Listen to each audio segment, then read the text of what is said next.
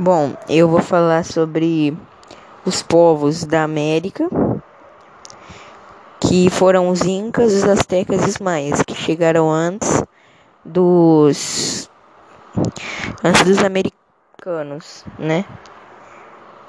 Incas, Aztecas e os Maias. É, esses povos da América eles eram nômades, caçadores e coletores. Segundo os estudos arqueológicos, suas características físicas são semelhantes aos po povos da África, Austrália e os povos mongóis. Essa teoria é apoiada por pesquisas genéticas que apontam um paralelo entre o DNA dos índios americanos e dos povos citados. Esses povos, eles começavam como mastodontes, se eu não me engano, preguiça gigante, é uma preguiça gigante, tigre dente de sabre e o tatu gigante. O extrativismo, contudo, não era a única maneira de subsistência dos povos. Há sete mil anos, as, as nações americanas já dominavam a agricultura e plantavam abóbora, batata, milho, feijão e mandioca. Da mesma forma, domesticaram pequenos animais o continente americano estava inteiramente povoado na época da chegada do Cristóvão Colombo. Além de coletores divididos em vários povos e espalhados por todo o continente, havia civilizações organizadas em imponentes impérios, como é o caso dos maias, dos astecas e dos incas.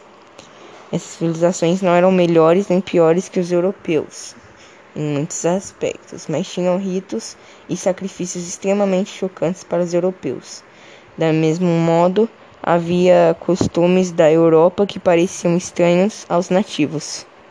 O problema foi a força desproporcional que foi usada pelos europeus ao invadir a América, fazendo desaparecer povos inteiros. É, agora eu vou falar dos povos individuais. Vou começar dos astecas. Os astecas viveram na região que hoje corresponde ao México. Tinha uma organização rígida, extremamente estratificada, com um imperador que era considerado uma semidivindade e chefe do exército. Era um povo guerreiro que viveu seu apogeu entre os séculos XV e XVI.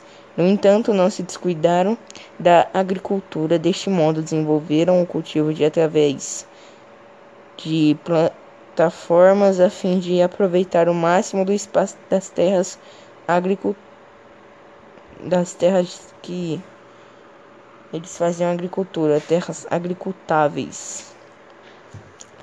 Agora vou falar dos maias. Os maias viviam na região que hoje corresponde a Guatemala, Honduras, Belize e El Salvador. Formavam conglomerado de cidades-estados que estavam em constante guerra entre si. Quando os colonizadores chegaram, havia pelo menos 6 milhões de maias na região que foram dizimados. Eram hábeis escultores e fizeram verdadeiras obras de arte em materiais duros como jade. Avançaram os cálculos matemáticos e possuem um calendário com 365 dias do ano. E por fim, os Incas. Os incas eles habitaram o Equador, o sul da colônia, o Peru e a Bolívia. Ao menos 700 idiomas eram falados no Império Inca, que, como os demais, foi conquistado e destruído pelos espanhóis.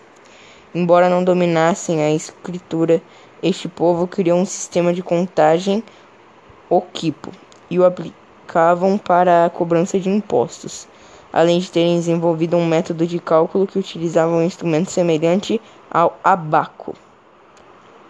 Consideravam-se filhos do Sol, eram politeístas e tinham seu chefe Inca adorado como um deus. As famílias deveriam entregar ao menos uma filha para servir ao Inca, por certo período do tempo.